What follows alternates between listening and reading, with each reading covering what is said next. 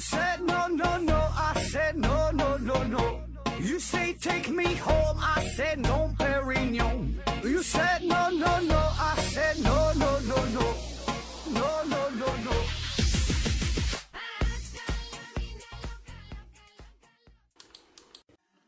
拼命探索，不计后果。欢迎您收听《思考盒子》。嗯、今天呢是一期特殊的节目啊，回答听友的问题，所以呢还是没有抽奖活动。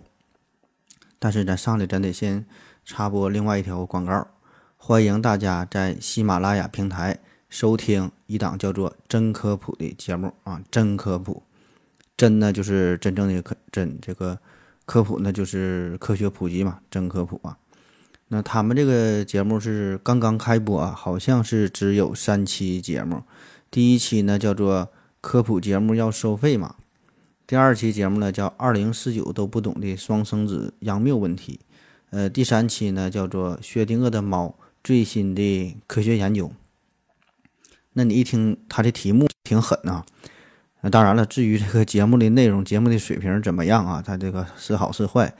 呃，我就不过多的评价了啊，你你听了就知道。这个有兴趣的朋友啊，对科普感兴趣的朋友可以听一下啊，真科普啊，真科普啊。反正我个人感觉吧，这这主播还是挺自信啊，挺自信的。嗯、希望他也希望能够就坚持做下去啊，也能把节目做得更好。那毕竟呢，咱们这个社会现在是太需要呃像我这种非常优秀的科普人才了啊。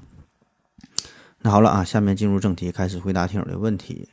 呃，先声明一下哈，上期节目呃提的问题比较多，然后呢，我从中呢是选了一些比较有质量的问题来回答啊，然后有一些呃我觉得没有什么意思的，或者是没有什么意义的啊，或者是我根本就看不懂的，在百度上也找不到答案的啊，这编也编不出答案的。那这些问题呢，我就给忽略掉了啊，希望大家能够理解啊，提提一些高水平的问题啊。呃，当然，如果你提问的比较晚哈，就比如说你你前一两天刚刚留言的话，呃，那这些问题呢也被也会被忽略掉哈，因为咱们回答这个听友问题还是非常认真的，还是查了大大量的资料，然后整理出来回答你啊，不是说想到啥就说啥，所以这个需要一个呃时间哈，来来来查查阅这个资料啊，所以下回提问争取你早点问啊，早点留言，然后呢基本就能被选中。呃，再有就是这问题比较多嘛，所以这期节目。呃，这是分上下两期来回答啊。今天是上半部分，嗯，那好了啊，看第一个问题。本来面目全非，提问说，呃，何总，呃，一定不是好问题啊，但够八卦啊，一定没有意义，但是是真实的困惑啊。问题是，汉斯啊（括弧金星的老公）到底算什么恋啊？是同性恋、异性恋还是双性恋？啊，上来就整了这么一个重口味的问题啊。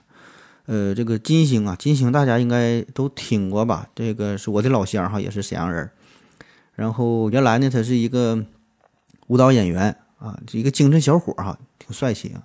后来呢，是做了变性的手术哈，成为了呃女人的模样啊。当时这个事儿呢，也是引起了全国都挺轰动的哈，这个事儿金星嘛。然后后来她是嫁给了一个德国人啊，叫汉斯啊，汉斯。然后就问说这个汉斯这个性取向的问题啊。呃，我觉得汉斯的性取向应该和我们绝大多数人一样哈，应该算是异性恋啊。他也是喜欢女性。为啥这么说哈？咱看一下这二位的结识的过程。呃，当时这个金星呢是在飞机上和这个汉斯相遇哈，金汉斯啊，这俩人是因为这个座位正好挨着，然后就开始闲聊呗。据说是金星好像带个宠物狗啊，还是怎么的，然后俩人就是闲聊。哎，这谈话过程非常愉快。呃，彼此呢就产生了一些好感啊。临走的时候呢，留下了这个电话号码。所以你看，直到这个时候，这个汉斯呢是并不知道金星是一个变性人啊，而是纯纯的，就是呃，第一印象很好啊，被他的外貌啊、身材呀、气质啊，哎，被这些东西所吸引了啊，就觉得她是一个大美女。同时呢，他也不知道这个金星是一个非常有名气的舞蹈家。那直到金星下飞机以后，然后这个汉斯是看到了。有很多的粉丝就来迎接金星嘛，啊，这才知道这个金星啊，原来在中国名气这么大啊。所以呢，一开始的时候，这个汉斯对于金星的感情应该是非常淳朴啊，非常真实啊，非常单纯，就自然而然的哈，并不是说图他的名利啊，也更不是说呃喜欢变性人哈，这个非常重口味才才找到的金星，纯纯就是缘分嘛，这遇上你是我的缘哈，守望你是是我大哥啊。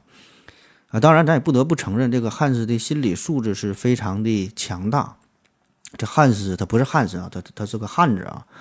你就是最后知道真相的他，他还能笑出来，还能继续深爱着金星啊！这这个是呃非常令人佩服的啊！就是咱经常讨论说异性之间有没有真正的友谊哈，或者是同性之间有没有真正的爱情？那金汉斯啊，这就同时回答了这两个问题。下一个问题，博愿提问说：为什么我听其他节目越听越兴奋，呃，但听到盒子的节目就是越听越困啊？何总是怎么做到的？能不能从科学的角度阐释一下啊？这玩意儿有啥可阐释的？就节目做的不好，听听就就就睡着了。这个俗话说的好啊，叫白天听二零四九不瞌睡，晚上听思考盒子睡得香啊。这这个绝对不是浪得虚名的。咱这档节目是治好了无数的这个失眠症的患者啊，就有很多睡不着觉的，他根本他也不喜欢科学，也不喜欢娱乐，纯纯就是为了催眠啊。这咱很多。听友估计起码有一半以上吧，就是冲着这个催眠，冲着这个就睡觉之前哈听咱们这个节目啊，嗯，所以也是提醒大家一下，尽量开车的时候就不要听啊，特别现在天气挺燃热、挺炎热的啊，你你听这节目很容易犯困啊，很危险。那咱分析一下，说这个节目为啥这么催眠呢？这么催眠啊？嗯，有这么几个原因啊。第一个呢，就是内容啊，节目的内容做的很好，非常的接地气儿。呃，大伙儿就喜闻乐见，然后呢又能深入浅出，就是你刚听咱们这个节目开篇的时候，感觉讲的 so easy 哈，通俗易懂的啊，很好理解，然后很容易就被带入到这种节奏当中。那么这个时候呢，你就会逐渐屏蔽掉周围的信息，因为咱们这个信信息是很好理解的啊，所以你就大量的摄取节目当中的信息，把周围的信息都给屏蔽掉了。听着听着，这这这个咱这个难度就开始一点点的加大哈，有了一些专业的知识点。难度加大之后，这大脑感觉有点跟不上了啊，有点累了啊，就开始进入到了睡眠的状态啊，这是第一个原因。第二个原因呢，就是咱们的这个节目时长长度是足够的啊。你看咱这节目基本都是在一小时左右啊，呃，四五十分钟啊，一小时零点一小时左右。那不像是其他的节目，很多节目基本都是十分钟、二十分钟，所以这时间很短，对吧？你你刚进入到睡眠状态，刚有点意思。人家完事儿了啊，你还得重新酝酿啊，重新开始。第三个原因呢，也是最重要的，就是咱们这个声音的特点。我个人的这个说话的语调啊是比较低沉的，然后呢语速是不急不缓啊，非常有吸引力，而且呢呃吐字不清啊，就在你耳边就磨磨唧唧、嘀嘀咕咕、碎碎叨叨翻来覆去的，来回说来回说。那么再加上咱们这个音频节目都是经过后期有这个特效的处理啊。呃，咱们这个音频组，这会就是每一条咱这节目都会植入一段特殊的一个频段的一个背景音啊。当然，这个背景音你是听不出来的，大约只有十赫兹左右，这是在呃人耳可感受的频段以外。但是呢，这个十赫兹的背景音呢，会促进的你这个大脑的阿尔法波向西塔波的转变。啊，所以这 C 波一一多了，你就开始困了啊。所以综合以上这些因素啊，再加上有一些强烈的心理暗示作用啊，有很多听友听咱节目好几年了，对吧？两三年、三四年了，这这个培养了一个很好的收听的习惯啊。咱们的开场曲一响啊，就一听到小小小心什么的尿尿，就马上开始困，眼皮开始打架。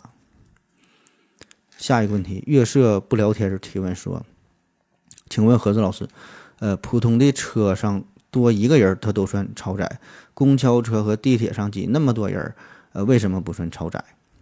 啊，关于这个超载，呃，首先咱要明确一个概念，就是根据法律的规定，呃，任何营运的车辆啊，它都是不允许超载的啊，就是都有一个限度。呃，公交车呀、地铁都不例外哈，这个是有明文规定的。但是重点就是说，你拉多少人算超载哈？这这这个。额定的这个数是多少啊？这个是问题啊。那根据一九八七年颁布的《机动车安全运行技术条件》的规定啊，城市公交车一平方米之内不得超过八个人啊。一平方米你超过八个人，那就算超载了。所以你想想，一平米占八个人哈，这个数你你想超载都很难，对吧？你就算吧，一平方米八个人，十六只脚，大伙儿呃，都玩过这个踩报纸的游戏啊，好几个人抱抱一起啊，十来个人往踩一张报纸上，越折越小，越折越小，对吧？他一定深有体会，他很难站下这么多人，而且这个公交车里边它还有有这个座位啊，对吧？一个座位只能坐一个人，所以留下的空间相对来说它就更小了，对吧？所以对于公交车来说，它不是不超载啊，它它你想超载它都费劲儿啊，它不可能啊。那地铁方面也是同样的道理，呃，南京地铁曾经做过这么一个实验，呃，南京地铁的一号线、二号线采用的呢都是呃六节编组的 A 型车，这个车厢的总面积大约有二百七十三平方米。那么按照这个数哈，就换算一下，按照这个标准呢，南京地铁的荷载呢是呃每列车两千四百六十人，就说最多你超过这个数就超载了。可是实际的情况啊，他做过实验。里边装进一千八百六十个成年人，就还没拿什么东西，没有大包小裹的，就干装这么多人，已经是满满登登的。再再再再多，你都想放行放不进去啊！所以咱平时上下班是这个什么，就是高峰期挤公交、挤地铁，再怎么挤，你也达不到这个标准啊。所以说，公交、地铁它不是可以超载，而是给出的这个超载的额度啊，这个范围是太过宽泛了。呃，下一个问题，瘦马提问说：“请问何志老师，为什么人的眼睛有时会有红红的血丝？貌似动物的眼睛没看见有血丝呢？”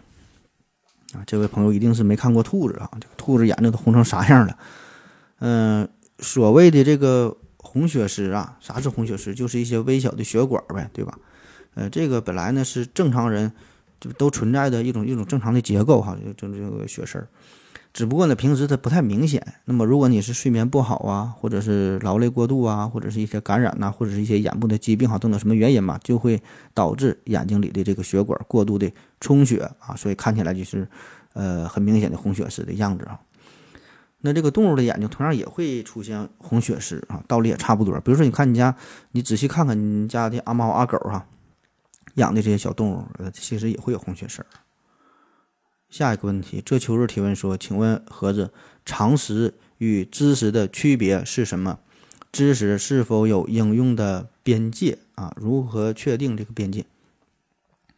呃，常识和知识啊，我觉得这俩也没有没有绝对的区别。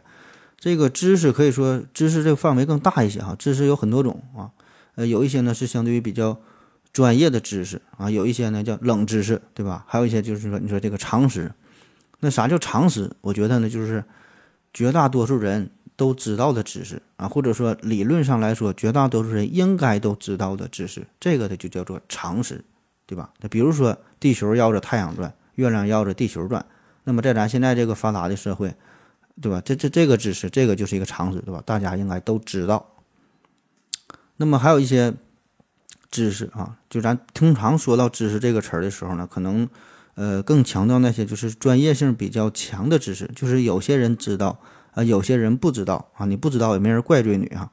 比如说孟姜女儿啊，孟姜女儿她不姓孟，她而是姓姜啊，这个就是一个知识啊，但是这个并不是一个常识啊，很多人他就不知道啊。呃，第二个问题说这个知识是否有应用的边界啊？嗯，这个问题就比较玄乎了，我没看太懂哈，我不知道你问的，呃，是哪方面的意思，我就说说我个人的理解吧。说这个知识的边界性，就是说每一类的知识，它都有自己的一个适用范围。那么超出了这个范围，你再应用这个知识来评判的话，就是没有意义的哈。怎么说呢？你看，举个例子，比如说你在欣赏艺术品的时候，那么呢，你就应该用。艺术圈的这个知识啊，来研究这个事儿，啊，就比如说你看这个毕加索的《格尔尼卡》啊，这是一个世界名画了啊。那么你看这个画的时候啊，你就不应该用烹饪的知识来讨论画面上这头牛啊，这这个牛肉怎么做好吃，对吧？或者说你想用这个生物学的知识，用这个进化论的知识来评价《格尔尼卡》上面的这头牛长得是否符合自然界真实的存在，对吧？就是说，你你你你这些知识，呃，这些你掌握的很对啊，但是你用错了地方啊。现在是研究的是艺术啊，所以你不能用另外一个领域的知识来，呃，讨论这个艺术圈的这个事儿哈，你得用艺术的这个眼光来来来来研究啊。呃，下一个问题还是这秋日提问哈，他说，请问盒子，嗯，如何看待数字人民币的匿名功能？啊，数字人民币这事儿哈，这个呃，好像哎，前一阵儿这个科学声音汪杰老师哈聊刚好聊过这个事儿，数字人民币。呃，我给你查了一下，是在科学有故事的第三百三百八十三期哈，数字人民币。然后呢，科学声音有个这个科学什么龙门阵哈，科学声音龙门阵也刚讲过，是第一百四十八期，你可以回听一下，我觉得讲的是相当的透彻了，所以很多内容我就不再重复了，基本你你听这一篇呢就足够了啊。那么你说到这个匿名的功能吧，我简单说几句我我个人的一些呃幼稚的可笑的小观点啊，就是我个人感觉这个数字货币的。匿名的这个安全性啊，是远远赶不上真实的货币啊，甚至我想是永远也也也赶不上的。嗯，起码在短时间之内吧，这个数字货币也是不可能代替传统的纸币啊。就像说，好比我我要告诉你一个秘密，这个这个绝对的机密，怎么告诉你最安全啊？就是不让别人知道。一定是我来到你身边，对吧？悄悄的对你说，亲口的对你说，对对，在在你耳朵旁边把这个秘密告诉你，这个是世界上最安全的办法。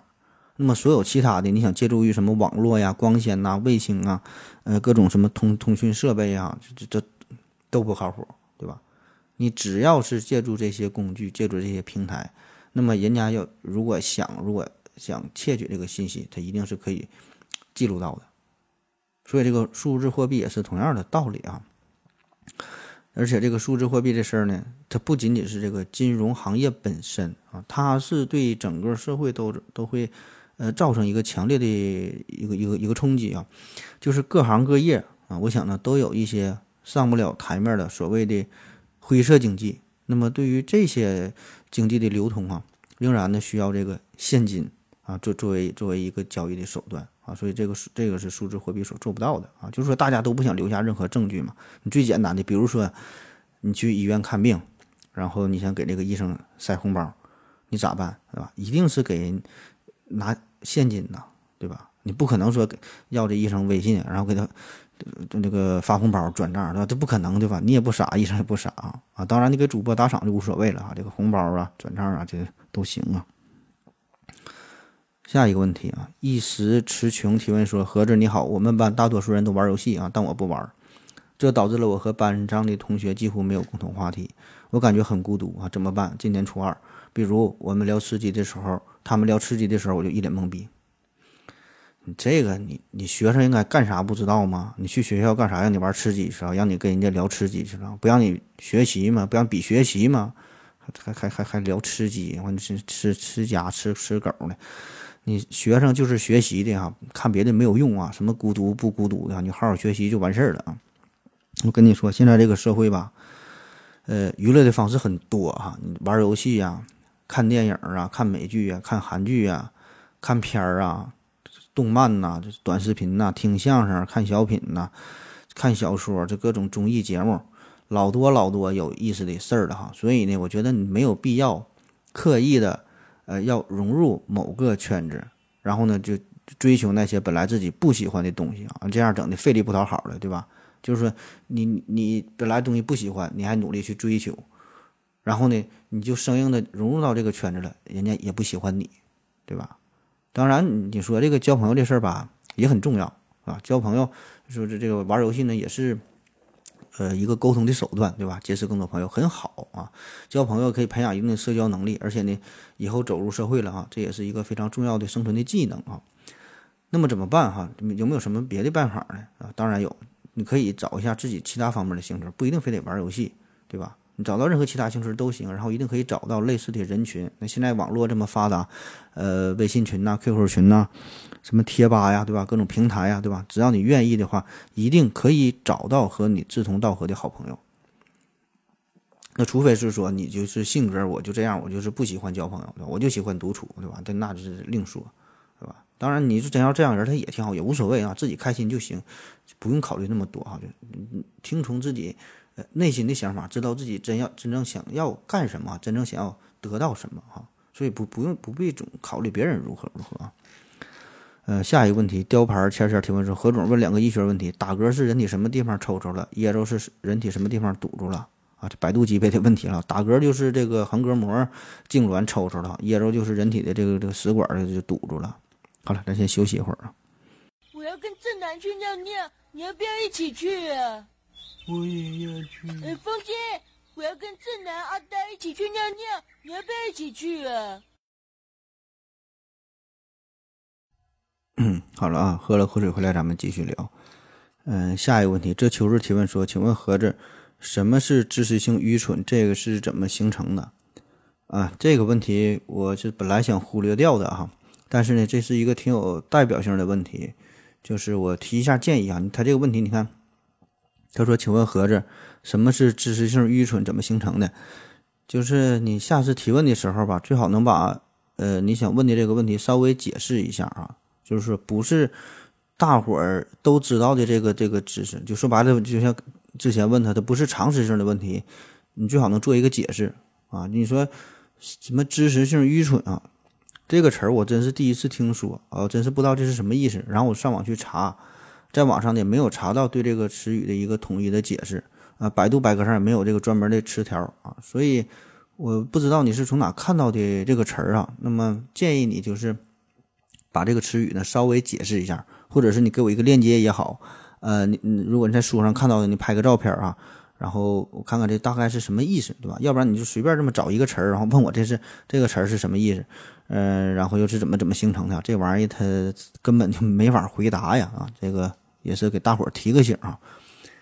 那好了，下一个问题，好名都被猪起了，说何总，我想问一下，R H 阴性血的母亲一辈子只能生一个婴儿，那么呢，他自己势必会在漫长的自然。选择当中被淘汰，那么为什么现在 Rh 阴性血的人依然有那么多啊？这是什么原因？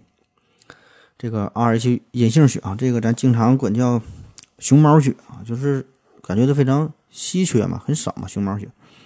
呃，其实呢，这个在不同的人人种当中吧，这 Rh 阴性血这个人群所占的比例啊，变化会很大哈。其实并没有咱们想象中的那么那么少。那在我国西部的一些少数民族。呃，欧美的一些这个白人当中吧，所占的比例其实并不少哈，可以达到大约百分之十左右哈。比如说塔塔尔族的这个比例可以高达百分之十五点八，苗族呢可以达到百分之十二点三啊啊，其实还是挺多的啊。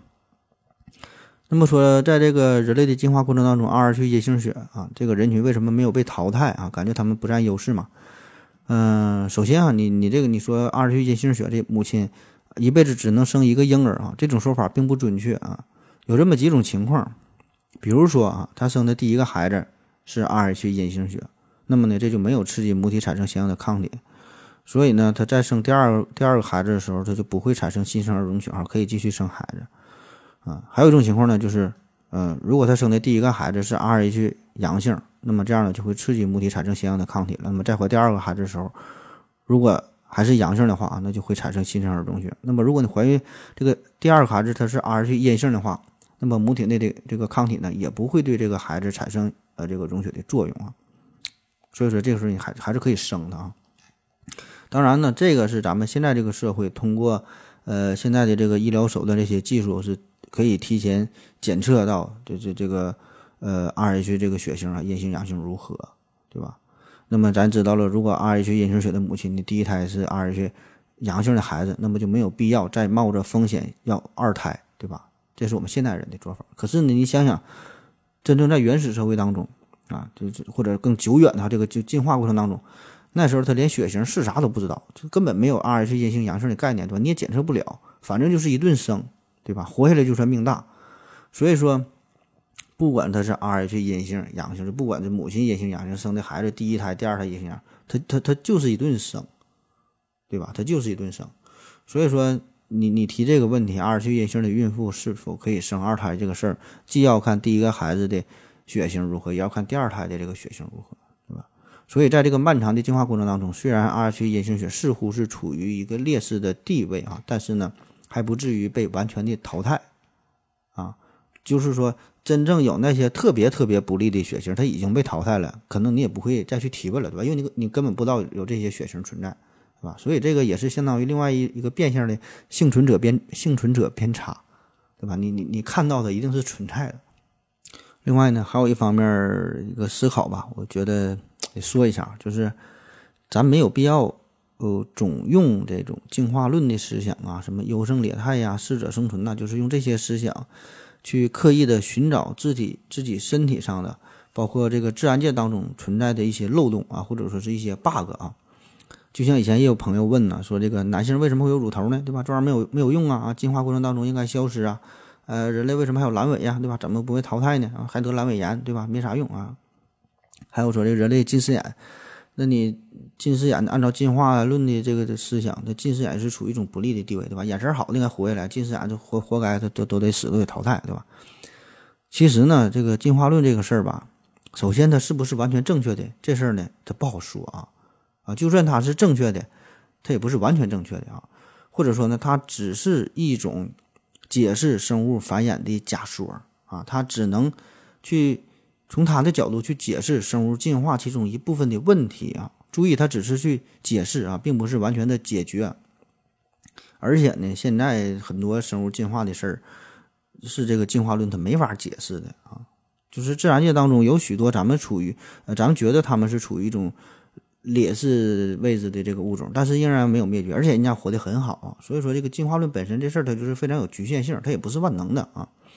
而且咱退一步说，就算是进化论它是完全正确的啊，这个生物进化它也是一个渐进的过程，缓慢的过程，对吧？也许我们现在呢就正处于一个 Rh 阴性血群体在逐渐消失的年代啊，正在处处于一个近视眼逐渐消失的年代啊。但是它是逐渐消失，不是一下子变没，对吧？可能再过五亿年，再过十亿年，可能地球上真的没有 Rh 阴性血了啊，真就没有近视眼了，对吧？所以这个，这个咱要用一个动态的过程、动态的这个视角来来来看进化这个事儿啊，不是说的你已经那个站在了最终的这个终点上啊，那回回顾之前事儿啊，这是一个不断繁衍、不断变化的过程啊，这也是一个思路吧，反正。嗯，下一个问题，梧桐树啊提问说：“盒子你好，请教一下，人类养的家禽主要是鸡、鸭、鹅，然后鸭蛋，鸭蛋用来呃腌咸这么吃啊，呃这个蛋黄还会流油。鸡蛋、鹅蛋为什么很少腌着吃？行星、恒星都有自转和公转，有没有不用转或者是自转的恒星、行星？”彗星有没有自转？如果恒星、行星、彗星不公转自转，会有什么后果？流浪地球我没有看过。如果地球真的停止了自转，引力会不会像潮汐那样有影响？大葱、萝卜、辣椒、大蒜都是辛辣的食材。呃，我吃的时候感觉辣的部位不一样啊。吃萝卜辣嘴，吃大蒜会辣到耳朵里，吃辣椒会辣到舌头里，吃大蒜会辣出鼻涕。呃，有的感觉辣到了脑门，有的感觉辣到了眼睛，有的感觉是辣到了鼻子，有的感觉是辣到了舌头，有的是辣到了嗓子眼里啊，甚至辣到了胃里边。有没有科学点的解释为什么？就好多问题啊。第一个说关于这个腌这个咸鸭蛋的问题啊，呃，就是腌腌蛋这个事儿啊，这玩意儿都不知道你吃没吃过直接煮的鸭蛋，或者是直接煮的鹅蛋哈。如果你吃过一回，就会印象很深刻啊！这东西非常腥啊，不太好吃。它就腌过之后呢才好吃啊。同样啊，这个鸡蛋也是，如果鸡蛋你腌了之后去吃它呢，也不太好吃啊。特别是这个鸡蛋黄，感觉特别咸啊，那那个口感很不好啊，而且还不像鸭蛋那呃那个鸭蛋那样，就是冒很多油哈。所以说，针对不同的食材，对吧？这个咱们伟大的人民在。漫长的这个这个生活当中啊，一定是找出了每个食材最合适的进食的方式，对吧？腌吃好吃，咱就腌着吃；煮着吃好吃，咱就煮着吃呗，是吧？第二个问题说这个不旋转的恒星啊、行星啊，这个我觉得是没有啊，这个一定是是都是在运动的，一定是在旋转的。呃，我在网上查了很多的资料哈，反正也是没有发现，直到目前为止还没有发现它一动不动的啊，一动不动是王八啊。为啥说他们都在转啊？因为这叫角动量守恒，就是最开始它是有一个能量，最开始呢是一块带有原始的角动量的一个星云的物质啊，一大团子啊，然后呢逐渐形成了行星啊，逐渐形成了恒星啊，什么什么星。那么形成这些星星之后呢，依然保持着原始的角动量哈，就是这个旋转的力量，所以它一定是在转的。呃，第三个问题关于这个辣的感觉啊，这个是一个。老生常谈的问题了。很多科普主播都讲过这个主题啊，就是说这个辣不同的辣，呃，不同的感觉哈，刺激刺激带来的不同刺激如何如何。这个知乎上边也有很高票的回答啊，你上网一搜，很多这个讲解都挺明白的。嗯，我查到了一个混乱博物馆讲的这个，哎，如果你要没听过这个混乱博物馆，强烈推荐给大家。我觉得这也是在中国科普圈做的是呃很好的一个栏目了啊，叫混乱博物馆。嗯，那我就直接引用他的这个回答了哈，说这个大蒜哈，大蒜为什么会感觉辣？是因为这个大蒜它的细胞里边有这个蒜氨酸和蒜氨酸酶。那么你吃这个大蒜的时候，把细胞一咬嘛，咬咬破了之后，蒜氨酸和蒜氨酸酶俩就相遇了，相遇之后就发生了反应，就会形成大量的二烯丙基硫代亚磺酸酯。这个东西是啥呢？就大蒜素啊。然后这个大蒜素呢，就可以不可逆的啊，与人体的消化系统这个瞬间啊，瞬时就产生一种反应啊，让这个受体电位通道跟它呢相结合，这样呢就可以带来一种火辣辣的感觉。这是大蒜，而这个辣椒的辣呢，这是来自于一种叫做辣椒素的东西。那么这个呢是多种酰胺类生物碱的一个统称，它呢是与这个氢离子，呃等等吧协同作用，能够打开哺乳动物消化道的一个黏膜哈，打开黏膜上边的这个香草素亚型的瞬时受体电位通道啊，叫 TRPV 一。那么这种离子通道受体呢，原本是负责在遭遇到高温呐、擦伤啊，或者是强酸腐蚀的时候才打开。啊，你就想一想，你高温刺激啊，或者擦伤，就是刺激这种疼痛的感觉啊，就这个通道。所以说，当你这个吃辣椒的时候，有这个辣椒素的刺激嘛，就也会产生类似的效果，就是让这个阳离子呢是进入到了细胞之内，引起了这个动作电位，也是带来一种强痛的这种痛觉哈，这这这这种这种感觉。所以说，这个吃辣椒也能让哺乳动物感觉到啊，这这种一种烧灼的一种痛感啊。那么科学的说法呢，就是。叫葱啊辣眼，蒜呢辣心，唯有辣椒辣的深啊，辣完前门辣后门。下一个问题，麦田上的乌鸦提问说：“请问何志老师，呃，手足口病疫苗、流感疫苗、二十三价肺炎疫苗、口服轮状病毒疫苗，打这些疫苗必要性有多大？能聊聊他们的利弊吧？”啊，扎疫苗这事儿啊，扎疫苗这事儿吧，这个疫苗呢，咱国家的疫苗可以分为两个大类啊，两大类啊。一个是要钱的，一个是不要钱的啊。这个不要钱的呢，就是叫计划免疫疫苗，就是小孩他一出生，国家呢就要求你扎，而且免费给你扎。呃，乙肝疫苗啊，卡介苗啊，百百破呀，对吧？这些这么一个月、三个月、六个月的，你得啊到这个社区扎的疫苗，这个没啥可说的，吧？政府买单，你们不用花钱对吧？而且非常经典可靠，效果也很好，对吧？绝大绝大多数人都去扎。那么第二类呢，就是你问的这种，就是得自己花钱的这种疫苗，这个叫非强制免疫疫苗啊，国家不强制你扎啊，你想扎你就扎，你花钱你就扎呗。往往呢这些疫苗还挺贵哈。那么有没有必要去扎呢？有没有必要这个事儿呢？我的理解就是，呃，你扎这些疫苗就跟买这个商业保险差不多。呃，之前说的国家计划性免疫的疫苗，就是免费的那些疫苗，就类似于有点这个呃基本的医疗保险的意思。对吧？就面对的是大众比较便宜，提供最基本的医疗保障，而这个非强制的花钱的这个疫苗呢，就是相当于商业保险啊，就是你有额外的能力，你当然就去买，对吧？有这个选择会更好，给你真正需要的时候给你提供一个更多的保障啊。前提是呢，你也得花一部分钱，对吧？比如说这个宫颈癌疫苗，前几年非常火，很多人坐飞机去香港扎这个疫苗，嗯，那时候大陆好像还没有这个宫颈癌疫苗嘛，都去香港扎。对吧？所以这就是有钱人，人家爱惜自己的身体啊，人家这就去扎呗，对吧？所以说，你说这东西有没有用啊？有没有必要？呃，对于有钱人来说，它就有用，就是有必要的。那对于没钱人来说，就没有用，对吧？而且这个，呃，是有数据可查哈，就是全球的宫颈癌的发病率大约是十万分之十三，宫颈癌的发病率。然后呢，你扎这个宫颈癌的疫苗呢，费用呢大约是几千块钱。对吧？所以这个数怎么去算哈？这个每个人得出的答案就不一样，对吧？你怎么去衡量要不要扎，就得看你自己的钱包了。你是赌这个十万分之十三的概率哈，还是说花这个几千块钱买个安心，对吧？所以说这你自己决定啊。当然说一千道一万，最后根本的原因就还是因为咱们穷啊，不只是说你个人穷，呃，咱国家也不富裕啊，或者说这个财政收入这个拨款怎么去分配啊？就是国家这个钱还不足以把这么昂贵的疫苗纳入到计划免疫，说白了还不能免费给老百姓使用啊，这个代价成本还比较高啊，所以说这种情况就是人家给你提供这种服务啊，你有钱你你想扎你就去扎啊。下一个问题，孙长海提问说，何总想问一个。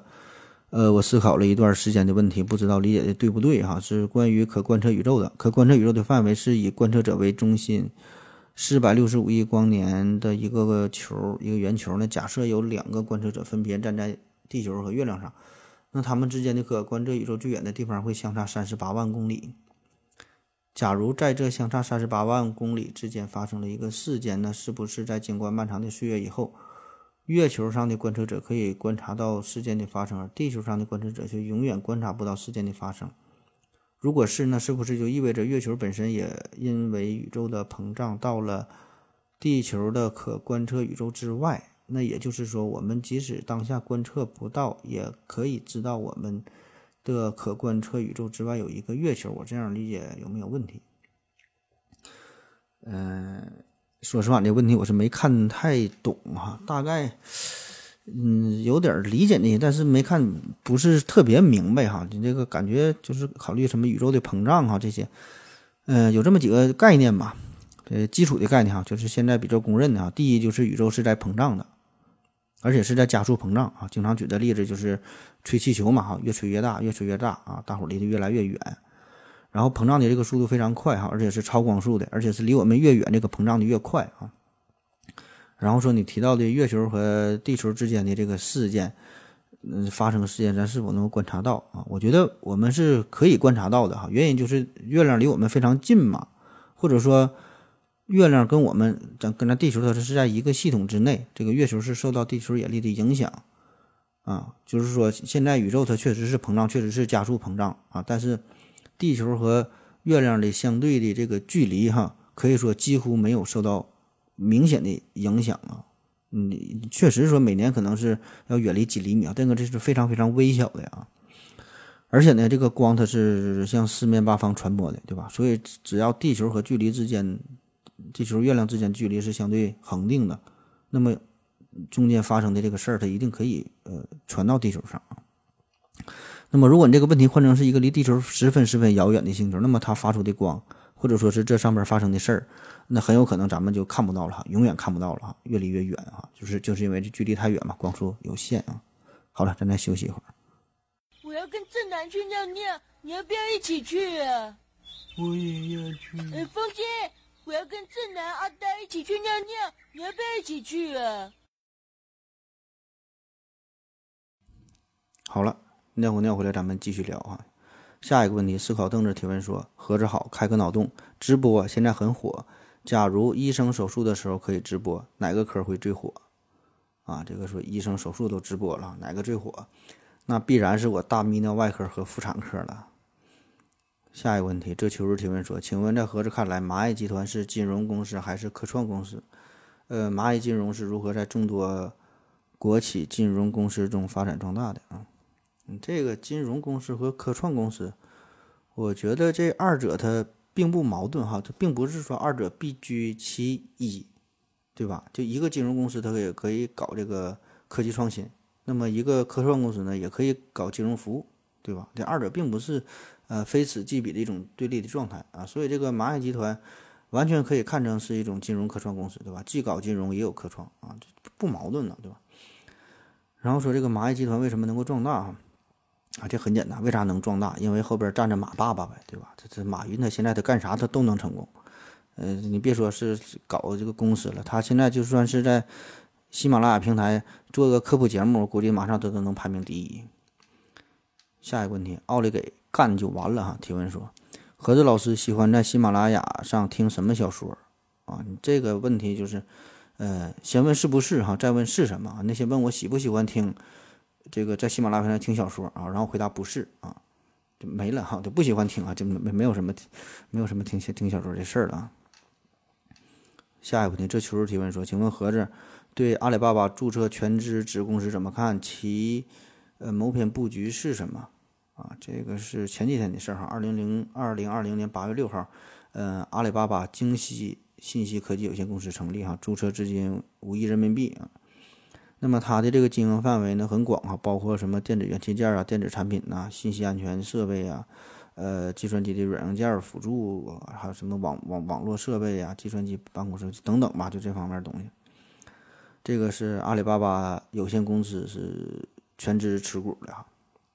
啊，这有什么谋篇布局啊？这个很简单呐，你看它这个名字，京西啊，京西，这明摆着就是要要跟京东对着干呗啊！这还有啥谋篇布局啊？嗯，下一个问题，这几个字儿我不会读。提问说，何总，我们是如何知道一颗恒星距离地球多远的？动不动就几千万光年是怎么确定的？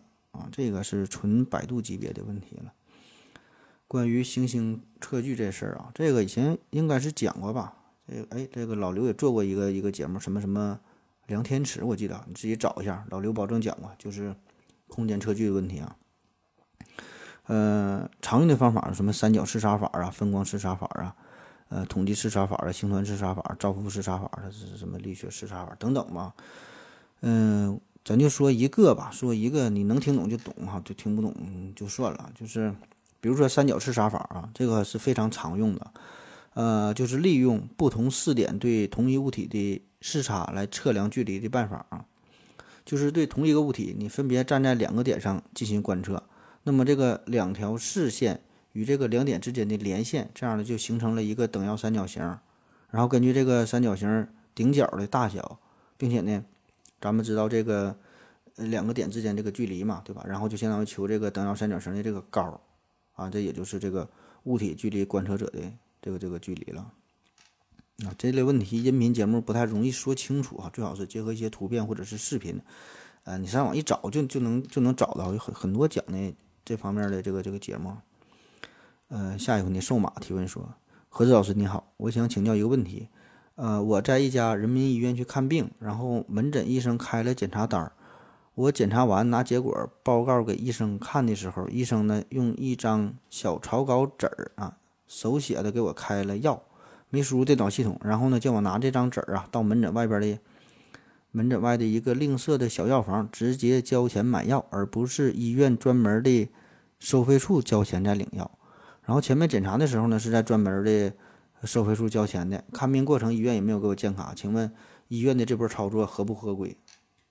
这个事儿，这我这咱就不太好判断了。不知道你那个医院有啥具体的要求啊，还是如何如何啊？这个规不规范的事儿，咱不太懂啊。这咱外人没法说，不知道你那个具体啥情况哈，更没有权利去评判。当然，如果你觉得这个行为呃有问题的话哈，可能不太正规啊，那么呢，你可以拿手机拍下来，或者找一些证据，对吧？这那小纸条不一个证据嘛？你这个可以咨询一下当地所在的律师啊。如果有疑问，你直接去法律告他啊！你直接起诉这个医院可以的。下一个问题，嗯 l i b e r t y r e v e r s 不知道是不是发言，反正是这么一个人啊。他说：“何志老师，当年以色列建国的时候提出的，只要能证明自己是犹太人，就可以拥有以色列国籍。但是犹太人大都背井离乡上千年，说的各种各样的语言，与其他民族多多少少有有混血。那他们当时是怎么证明自己的血统啊？”这个问题专业性比较强啊，嗯，不太好编啊。这我不知道你想想就是想从哪个角度去回答哈，就是证明这个犹太人。嗯，首先咱得就是说怎么怎么判断这个人是犹太人啊？呃，这问题很复杂，就是说不同的教派哈，不同的组织机构给出的一个犹太人的标准，它都不一样。那么极端保守者认为说，只有父母都是犹太人，那么他的孩子才算犹太人。那么一些主流的教派呢，认为这个母亲是犹太人，然后呢，呃，通过非常严格的仪式啊，皈依了犹太教的非犹太血统的人呢，也可以算犹太人。而一些这个自由相对比较自由的这个教派吧，那认为呢，只要祖上有这个犹太的血统啊，或者是通过一些不太严格的这个仪式皈依了犹太教的非犹太血统人。也算犹太人啊，所以这个本身这个范围它就是不太统一啊。然后你提到的说这个以色列建国的时候嘛，就是为了实现呃流亡者聚集的一个复国主义的理想啊，就促进国家的发展嘛，把这个整个这个犹太人都都招回来，然后就是以色列政府嘛，呼吁全世界各国的犹太人就回归。那么为了能够保障犹太人的顺利回归，以色列政府先后出台了回归法、呃国籍法，目的呢就是想让全世界犹太人回归到以色列，并且呢获得一个正当的公民的呃这个身份这个权利啊。所以呢，也就是在这两部法案出台的过程当中，就是围绕着犹太人身份界定的问题啊，就展开了一个大辩论嘛。那么根据回归法啊，一九七零年的修正案说，这个犹太人的配偶、子女、子女的配偶，呃，孙子女之以及孙子女的配偶都可以自动获得以色列的国籍哈，如果你愿意的话啊。呃，但是皈依他教的犹太人就不能获得以色列的国籍啊，你只能信这个犹太教。所以说，这一个大问题就是，我们先定义啊，怎么去定义这个犹太人，然后才能去讨论一个评判的标准啊。当然，如果你想听另外一方面的答案，就是说具体的判断的标准的话啊，比如说看这个外貌啊，不同的这个种族，呃，有一定的特点啊，比如说犹太人哈，呃，额头比较宽呐，鼻子比较大呀，嘴比较小啊，头发一般是棕色或者棕黑色呀，对吧？这是一个标标准，对吧？当然，这种判断它很不靠谱。对吧？就不是犹太人，可能也会长这样。犹太人呢，反而不长这样，而且很多犹太人浪迹天涯，对吧？混血之后也看不出来什么特点。第二方面呢，就是仪式啊，对吧？每个宗教都有自自己的这个宗教仪式啊。那么犹太教有它的仪式的特点，比如说他们是不过圣诞节的啊，他们要去这个犹太的这个教堂啊，小孩有这个割礼呀，对吧？婚礼啊、葬礼都有自己的特点。还有一些呢，就是可以通过他们的姓氏啊、他们的职业特征。